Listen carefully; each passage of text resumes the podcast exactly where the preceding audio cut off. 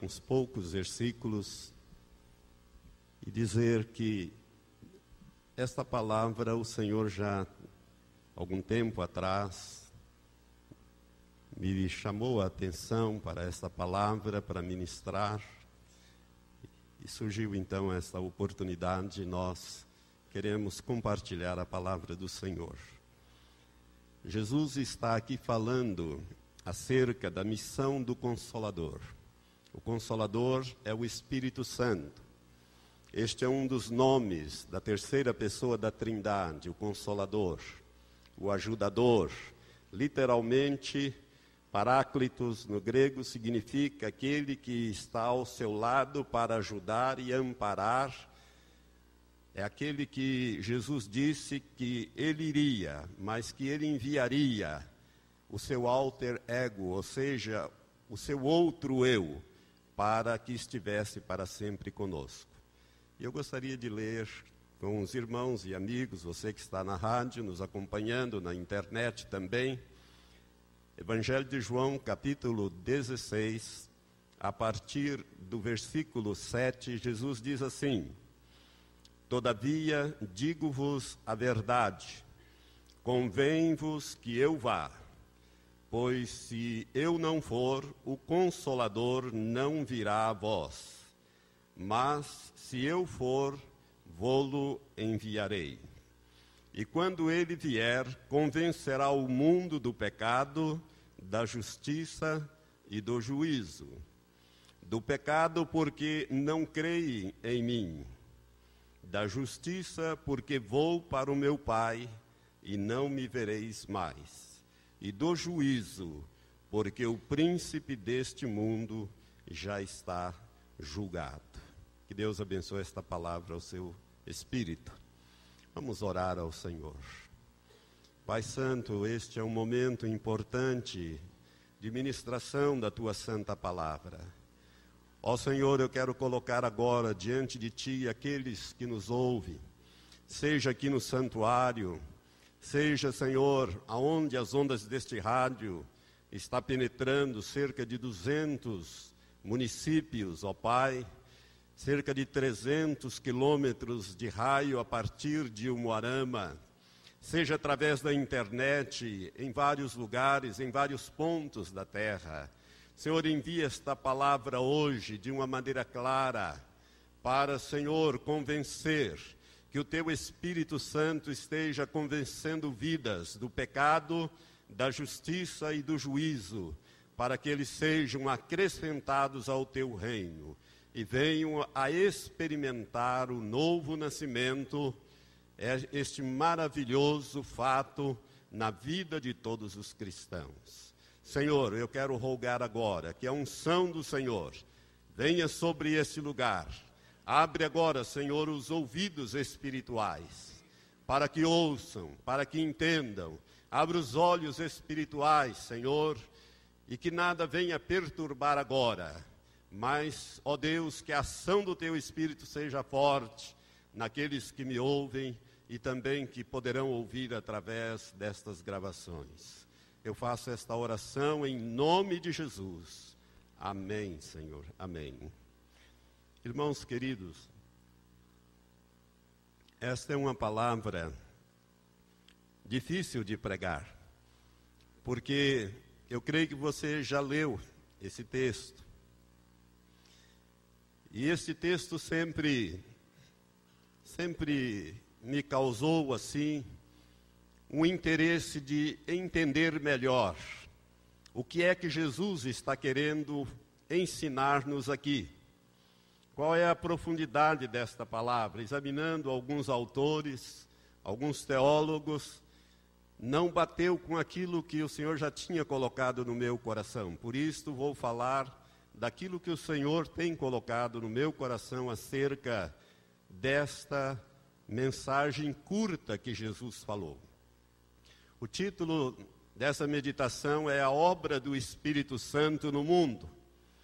O Espírito Santo, ele trabalha em duas frentes. Uma é no mundo e a outra é nos santos, aqueles que já são nascidos de novo, que a Bíblia chama de santos. ou seja, os cristãos nascidos de novo. Com os cristãos nascidos de novo, a obra do Espírito Santo é nos moldar na imagem do seu Filho Jesus, do Filho de Deus, Jesus Cristo. Isso está muito claro em Romanos capítulo 8, versículos 29 e 30, quando ali está escrito que o projeto de Deus é de que nós sejamos semelhantes a Jesus, a fim de que ele seja o primogênito, o primeiro gerado dentre muitos irmãos. E para isto, ele nos chama para o seu reino, ele nos justifica, ele nos torna justos aos olhos de Deus.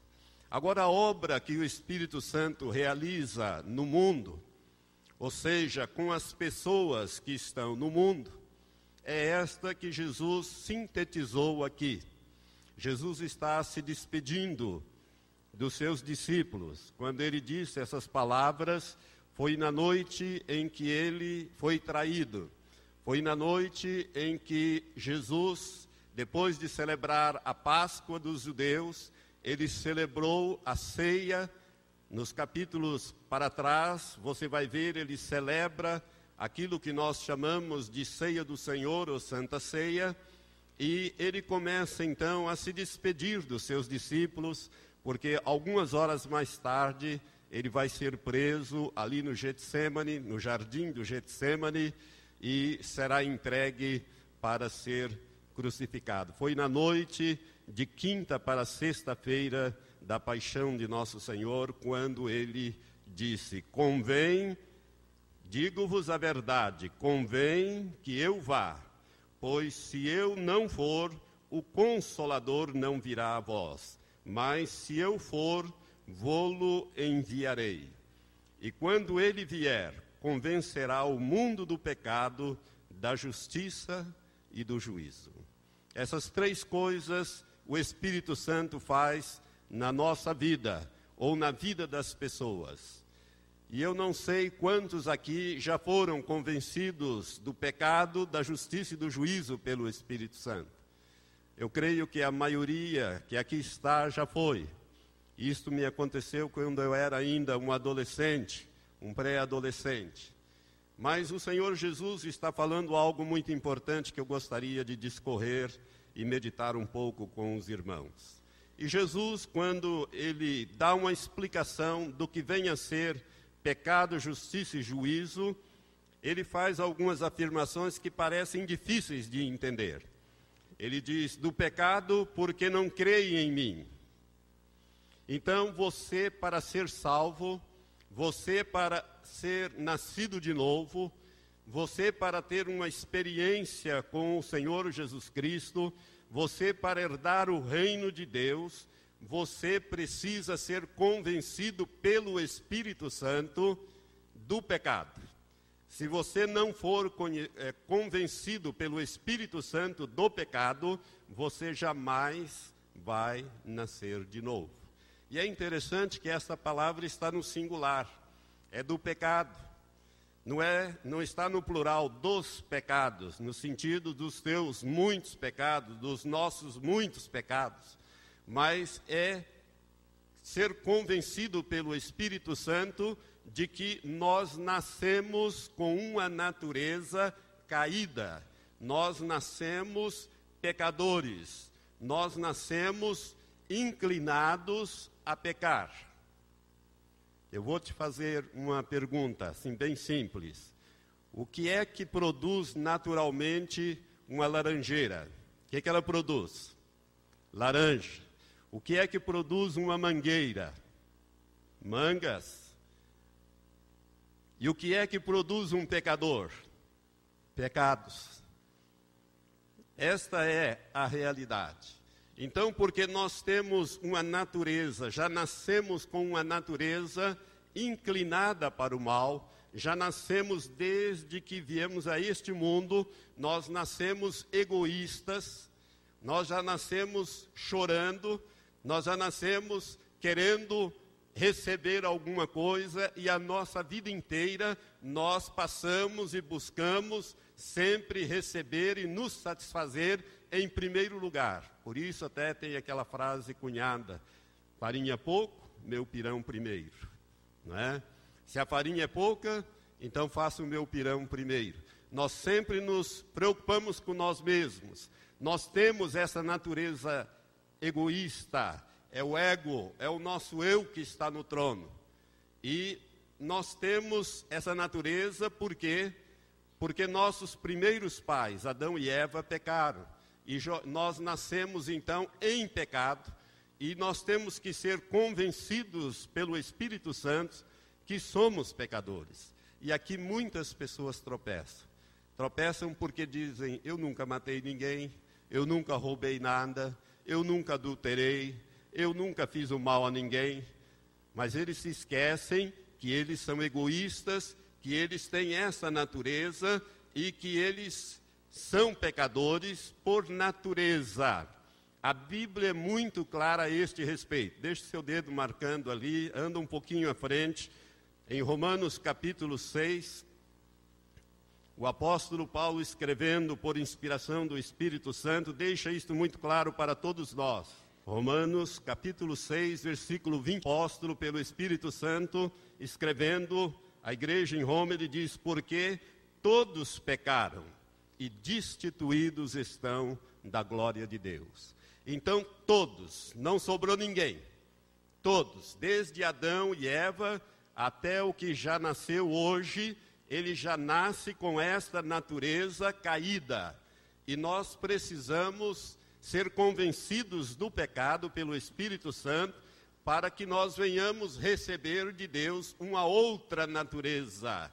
Deus quer nos dar, Deus quer nos fazer participantes da sua natureza divina.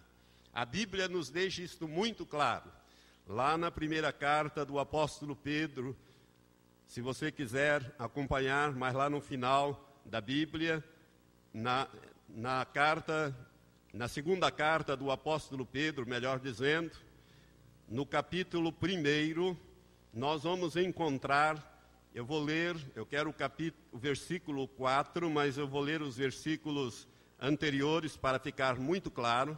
Segunda carta, ou segunda epístola de Pedro, no capítulo 1, a partir do versículo 2, diz assim: Graça e paz vos sejam multiplicadas no pleno conhecimento de Deus e de Jesus, nosso Senhor, visto como o seu divino poder nos tem dado tudo o que nos diz respeito à vida e à piedade, pelo pleno conhecimento daquele que nos chamou por sua própria glória e virtude, pelas quais ele nos tem dado as suas preciosas e grandíssimas promessas, para que por elas, elas o quê? Preciosas e grandíssimas promessas, para que por elas vos torneis participantes da natureza divina, havendo escapado da corrupção que pela concupiscência há no mundo.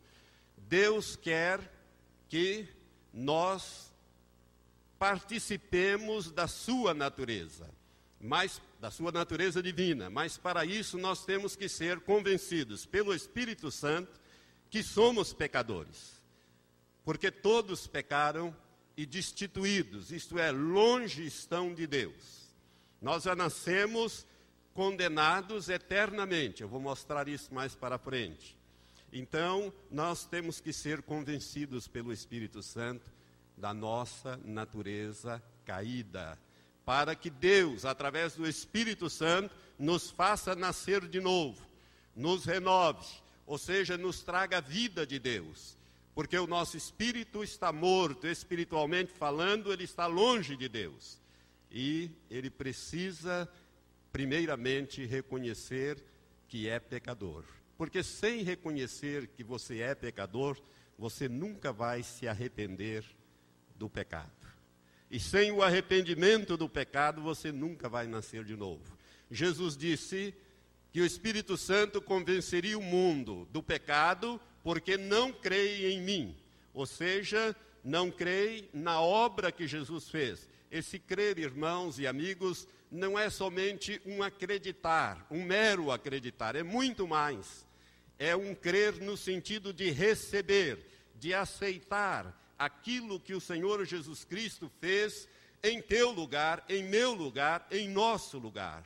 É nesse sentido que a palavra crer está colocada aqui. Jesus disse: tem que ser convencido pelo Espírito Santo do pecado, porque se não for, ele não vai crer naquilo que eu fiz em seu favor. Ou seja, morrer a morte dele, descer ao inferno, padecer no lugar de cada um de nós. Isto Jesus fez, mas para isso nós temos que ser convencidos do Espírito Santo que somos pecadores. Sem que o Espírito convença, traga convencimento lá no íntimo do seu ser. Enquanto eu estou falando isso daqui, o Espírito Santo está trabalhando na sua vida. Ele está dizendo para você que essas coisas são verdadeiras, que você realmente é uma pessoa inclinada a fazer as coisas erradas, não obstante você muitas vezes queira fazer as coisas certas, mas você acaba fazendo errado. O apóstolo Paulo, no capítulo 7, em Romanos, ele mesmo chega a essa conclusão, ele diz: Miserável homem que sou, porque o bem que eu quero fazer não faço, o mal que eu não quero, este faço. Se ele pôde escrever essa luta que ele tinha, desta inclinação que nós temos, imagine nós que somos vamos dizer assim, em termos de fé e experiência, muito, muito inferiores ao apóstolo Paulo. Mas, irmãos, Deus quer nos convencer, Ele quer te convencer, meu amigo, que você é pecador. E porque você é pecador, a Bíblia diz, eu já li, Romanos 6, 23, que o salário do pecado é a morte. A recompensa do pecado é a morte. A contrapartida do pecado é a morte. Você só recebe salário se você trabalhar, não é verdade? O salário não é a retribuição pelo seu trabalho no final do mês. Aqui também, o salário, a retribuição pelo pecado, ou seja, por essa natureza caída que você nasceu com ela, inclinada, desde a queda de Adão, todos nascem assim, a retribuição é a morte. Mas o versículo não para aí. O versículo diz: Mas o dom gratuito de Deus, Romanos 6, 23. Mas o dom gratuito de Deus é a vida eterna em Cristo Jesus, nosso Senhor. Mas você precisa ser, primeiro, ser convencido do pecado, para que você possa crer. Crer no sentido de receber o que Jesus fez por você naquela cruz. Jesus não tinha pecado. Jesus morreu, meus irmãos, não foi para nos levar para o céu ou nos livrar do inferno. Jesus morreu por causa dos nossos pecados. A causa eram e foram os nossos pecados. A consequência é você ir para o céu. Mas a razão da morte de Jesus foi por causa dos nossos pecados. A Bíblia deixa isso muito claro. A Bíblia lá em 2 Coríntios capítulo 5, no último versículo está escrito: que aquele que não conheceu o pecado, Deus o fez pecado por nós, não pecador, mas pecado por nós. Deus o fez pecado por nós, para que nós pudéssemos ser feitos justiça de Deus. 2 Coríntios, capítulo 5, versículo 21 diz: Aquele que não conheceu o pecado, quem é que não conheceu o pecado, que nunca pecou? o Senhor Jesus Cristo. Por quê? Porque ele não nasceu com aquela natureza caída. Não foi a semente de José que o gerou em Maria, mas foi o Espírito Santo que o gerou em Maria. Ele não nasceu com a natureza caída. Por isso, Jesus não conheceu o pecado. Ele foi tentado em tudo para pecar, para cair, mas a Bíblia diz que ele não pecou. Aquele que não conheceu, ou seja, que não praticou o pecado, Deus o fez pecado, não pecador, pecado por nós, para que nós pudéssemos ser feitos justiça de Deus. Então, a primeira obra que o Espírito Santo faz no mundo, no seu coração, e já fez no meu coração, é me convencer do pecado, que eu estou perdido eternamente porque nasci com esta natureza caída. Mas Deus providenciou Jesus para morrer em meu lugar a fim de que eu pudesse participar da sua natureza divina. Sabe que privilégio é este? Você participar da natureza divina, ter a sua natureza pecaminosa mudada, de tal sorte que o pecado não vai mais reinar na sua vida, que ele não será uma consequência natural na sua vida, assim como a mangueira só produz manga, é natural que ela produza manga e o pecador pecado, mas o pecador renascido, nascido de novo, ele pode não pecar. Ele tem forças, ele tem condições de rejeitar o pecado na vida dele e viver uma vida santa, porque ele tem a natureza divina. Ele nasceu de novo, foi mudada a sua natureza. Então, a primeira coisa que o Espírito Santo realiza no mundo é convencer o pecador do pecado para que ele venha crer em Jesus. A segunda coisa que Jesus fala aqui é do pecado, porque não crê em mim. Versículo 10. Da justiça, porque vou para o Pai e não me vereis mais. Da justiça, porque vou para o Pai e não me vereis mais. Irmãos, nos dias em que Jesus estava aqui na terra, as pessoas eram convencidas por ele, através das suas palavras e através das suas ações. Nicodemos mesmo, Nicodemos quando se aproximou de Jesus de noite, ele disse: "Sabemos que és mestre vindo de Deus, porque ninguém pode fazer esses sinais que tu fazes se Deus não for com ele." As pessoas reconheciam pelos milagres que Jesus fazia que ele era o Messias, que ele era o Salvador, que ele era aquele que havia de vir para salvar a humanidade. Eles eram convencidos não só pela palavra, mas também pela presença de Jesus, pelos feitos que Jesus é, realizava. Mas acontece que Jesus tinha uma missão para cumprir, e ele cumpriu esta missão, ele cumpriu morreu, ressuscitou, ficou 40 dias aqui e subiu para os céus. E ele diz: Convém que eu vá, porque eu vou mandar o Consolador, o Espírito Santo, e ele vai ter uma missão aqui na terra, que é convencer o pecador do pecado para que ele creia e seja salvo. Ele vai também ele vai convencer da justiça, porque eu não vou estar mais aqui. Eu vou estar com o Pai, e a salvação vai ser não mais olhando para mim, convivendo comigo, vendo-me e vendo o que eu estou falando, vendo o que eu estou fazendo e ouvindo o que eu estou falando, mas vai ser pela fé. Não me vereis mais. A salvação, a partir da assunção de Jesus, ela passa a ser pela fé. Você precisa crer. A justificação, ela vem pela fé. Você só é tornado justo diante de Deus se você acreditar que realmente há dois mil anos atrás veio um homem que foi nascido, gerado pelo Espírito Santo. Ele não foi gerado pelo, por um outro homem, mas ele foi gerado pelo Espírito Santo em Maria, nasceu da manjedoura, foi um carpinteiro até os 30 anos e depois ele pregou durante três anos e meio ele se apresentou como sendo filho de Deus, o Cordeiro de Deus que tira o pecado do mundo, e ele foi àquela cruz, morreu a nossa morte, desceu ao inferno, ressuscitou e está vivo pelos séculos dos séculos à direita de Deus Pai.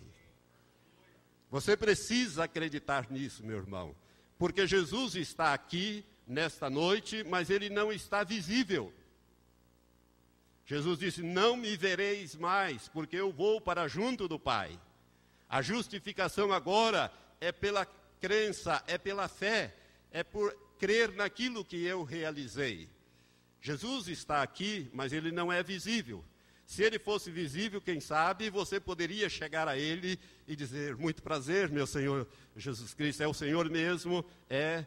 O Senhor pode me mostrar a obra que o Senhor fez em meu favor, E Jesus então te daria uma visão, te levaria, te mostraria o Calvário, a cruz, está vendo? Ali sou eu, está vendo? Olha aqui para mim, olha lá, eu estou sendo crucificado por causa dos teus pecados. Agora vem comigo, está vendo? Eu morri, meu sangue foi aí derramado como preço da sua justificação. Agora vem comigo, eu vou descer ao inferno, vou descer na, lá no lugar onde você deveria estar. Vem comigo, eu vou te mostrar aonde eu estive por amor a você. Não, essas coisas não acontecem. Você precisa crer que essas coisas já aconteceram. E você então, por isso Jesus disse: da justiça, porque eu vou para o Pai e não me vereis mais. A justificação é pela fé. Por isso que a Bíblia diz em Efésios capítulo 2, a partir do versículo 7, se não me engano, a Bíblia diz: pela graça sois salvos por meio da fé e isto não vem de vós, é dom de Deus, é dádiva de Deus. Pela, é versículo 8, Efésios 2,8: Porque pela graça sois salvos por meio da fé, e isto não vem de vós, é dom de Deus, não vem das obras para que ninguém se glorie. Irmãos, depois que Jesus foi, o Espírito Santo tem esta missão de nos convencer que a justificação é pela fé. É pela fé, é por crer que aquilo que ele fez foi em meu lugar. Era eu que deveria ter morrido e ido sofrer eternamente o castigo da desobediência por causa da natureza caída pela qual eu herdei dos meus pais. Você está entendendo? Por isso é que Jesus disse que o Espírito Santo ele convenceria o mundo, primeiro do pecado, para que eles pudessem crer na obra que ele fez. Segundo, da justiça, ou seja, justiça que é justificação. Por isso que eu li 2 Coríntios, capítulo 5, o último versículo que diz: Aquele que não conheceu o pecado, Deus o fez pecado por nós, para que nós fôssemos feitos justiça de Deus. Deus, quando olha para uma pessoa que recebe pela fé aquilo que Jesus fez e nasce de novo, Deus, quando olha para essa pessoa, ele vê Jesus naquela pessoa, ele vê o sangue de Cristo, ele vê a justificação. Aquela pessoa é justa pelo sangue de Jesus. Jesus comprou com preço de sangue aquela vida, ele pagou o preço. E essa pessoa então recebeu essa salvação pela fé. E é só o Espírito Santo que pode te convencer. Eu não posso. Eu posso te expor a palavra de Deus. Posso pregar a palavra de Deus, mas o convencimento eu não posso fazer. E se o Espírito Santo não te convencer do pecado e da justiça, você não nasce de novo. Você não nasce de novo, e Jesus disse a Nicodemos que aquele que não nasce de novo não pode ver e nem pode entrar no reino de Deus. Por quê? Por causa da terceira afirmação que Jesus faz aqui. Nesse texto, voltando a João, capítulo 16, Jesus, depois de falar do pecado, ele fala da justiça, porque eu vou para junto do Pai e não me vereis mais.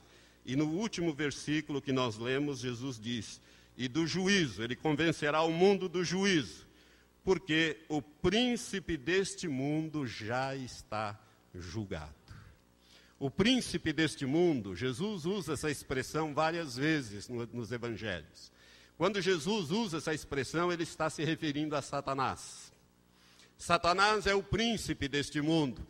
Príncipe deste mundo significa o governante deste mundo. É por isso que acontece tanta desgraça neste mundo e as pessoas ainda põem a culpa em Deus como se Deus fosse o causador dos acidentes, das mortes, das desgraças, das enfermidades. Não é. Isso é salário do pecado. O salário do pecado é a morte. Deus não criou a morte. A morte é fruto, é consequência do pecado. É consequência do pecado. E o príncipe deste mundo é Satanás. E a obra que ele faz, Jesus disse em João 10, 10, é roubar, é matar e é destruir. Esta é a obra que Satanás faz através dos seus milhões ou bilhões de demônios que ele tem espalhado por esta terra. Então ele precisa, Jesus disse que você precisa ser convencido de três coisas: do pecado, porque você nasceu pecador, e se você não não nascer de novo, você vai continuar pecador e você não verá o reino de Deus. Da justiça, porque você precisa ser justificado, mas é pela fé, é crendo e não vendo, é crendo naquilo que Jesus fez em teu lugar há dois mil anos atrás. E por, por último, Jesus disse do juízo. O Espírito Santo precisa te convencer a você, a mim, a mim ele já convenceu há muito tempo, graças a Deus por isso, porque o príncipe deste mundo já está julgado. Satanás, ele já está julgado. E eu quero dizer a você que não nasceu de novo, uma triste notícia. Quero te dar uma triste notícia. Para você que não nasceu de novo, você também está julgado juntamente com ele e condenado, eternamente condenado. Volte um pouco nesse evangelho. É Jesus falando lá no encontro que ele teve com Nicodemos, capítulo 3 do evangelho de João. Nicodemos procura Jesus à noite e tem um diálogo com Jesus. Jesus fala com ele acerca do novo nascimento. E ele disse que é necessário nascer de novo. Para entrar no reino de Deus, para ver o reino de Deus, é necessário nascer de novo. E Jesus continua falando neste diálogo com Nicodemos, registrado no capítulo 3, e no versículo mais conhecido da Bíblia em diante, versículo 16, João 3,16, Jesus disse assim: Porque Deus amou o mundo, isto é, as pessoas que estão no mundo, de tal maneira que deu o seu Filho unigênito, isto é, único gerado, para que todo aquele que nele crê, isto é, crê no Filho, tenha a vida eterna. Tenha a vida, não pereça, mas tenha a vida eterna. Vamos dizer junto? Porque Deus amou o mundo, diga juntos porque Deus amou o mundo de tal maneira que deu o seu Filho unigênito para que todo aquele que nele crê não pereça, mas tenha a vida eterna. Agora preste atenção, Jesus continua falando, dizendo: Porque Deus enviou o seu Filho ao mundo, que é Ele, não para que julgasse o mundo, mas para que o mundo fosse salvo por Ele. E Jesus continua dizendo: quem crê nele, isto é, no Filho de Deus, isto é, em Jesus, não é julgado, não é condenado, diz outras versões, mas quem não crê já está julgado, já está condenado, porquanto não crê no nome do unigênito Filho de Deus. Esta é a má notícia para você que não nasceu de novo você já está julgado, você já está condenado. Por isso, Jesus disse que o Espírito Santo tem que te convencer do juízo eterno que pesa sobre a sua vida, porque o príncipe deste mundo, Satanás, já foi julgado e condenado, e para ele não há mais salvação, mas para você há. Porque Jesus veio e pagou o preço da tua redenção, não da do diabo, não da dos demônios, mas a tua, ele pagou e ele te dá a oportunidade. Mas você está condenado eternamente. Isso, irmãos, é uma realidade bíblica. É uma verdade que deve ser dita em alto e bom som. Porque se você morrer durante esse período de vida que você peregrina por aqui, 50, 60, 70, 80, 90 anos, é a tua oportunidade de ser convencido do pecado, da justiça e do juízo pelo Espírito Santo, para que você seja salvo. Porque se você morrer sem salvação, você jamais entrará no reino de Deus, jamais verá a face de Deus. Você vai para o mesmo lugar aonde o diabo vai parar. Quer ver aonde que ele vai parar? Lá no finalzinho da Bíblia, Apocalipse, duas páginas para terminar a Bíblia, no capítulo 20 do livro do Apocalipse, o último livro da Bíblia. É muito claro que Deus fala ali no capítulo 20 do livro de Apocalipse. Ele fala a partir do versículo 11. E vi, capítulo 20, versículo 11: Vi um grande trono branco e o que estava sentado sobre ele de cuja presença fugiram a terra e o céu, e não foi achado lugar para eles. E vi os mortos, grandes e pequenos, em pé diante do trono, e abriram-se uns livros, e abriu-se outro livro, que é o livro da vida e os mortos foram julgados pelas coisas que estavam escritas nos livros, segundo as suas obras. O mar entregou os mortos que nele havia, e a morte e o inferno, o Hades, entregaram os mortos que neles haviam, e foram julgados cada um segundo as suas obras. E a morte e o inferno, o Hades, foram lançados no lago de fogo. Preste atenção, esta é a segunda morte, o lago de fogo, e todo aquele que não foi achado inscrito no livro da vida foi lançado no lago de fogo. Por isso você já está condenado, eternamente condenado. E Deus só aceita uma apelação: só o sangue de Jesus é aceitável como apelação para te livrar do lago de fogo. Você já está condenado. Você nasceu condenado, eu nasci condenado, todos nós nascemos condenados. Não adianta você fazer penitência, não adianta você fazer qualquer coisa buscando a sua salvação fora do sangue de Cristo. Você já está condenado, porque não crê. Jesus disse que aquele que não crê, ele veio não para julgar, ele veio para salvar. Porque aquele que não crê nele já está condenado porquanto não crê no nome, ou seja, não crê na obra que ele fez. Por isso, o Espírito Santo precisa te convencer de que você é uma pessoa espiritualmente condenada, para que você possa receber então aquilo que Jesus fez pela fé e dizer: Senhor, tem misericórdia de mim, pecador, transforma-me, sela-me com o teu Espírito Santo, muda minha sorte eterna e o Senhor fará isto nesta noite, porque Ele enviou o Espírito Santo para te convencer exatamente dessas três coisas, para que você possa herdar a vida eterna.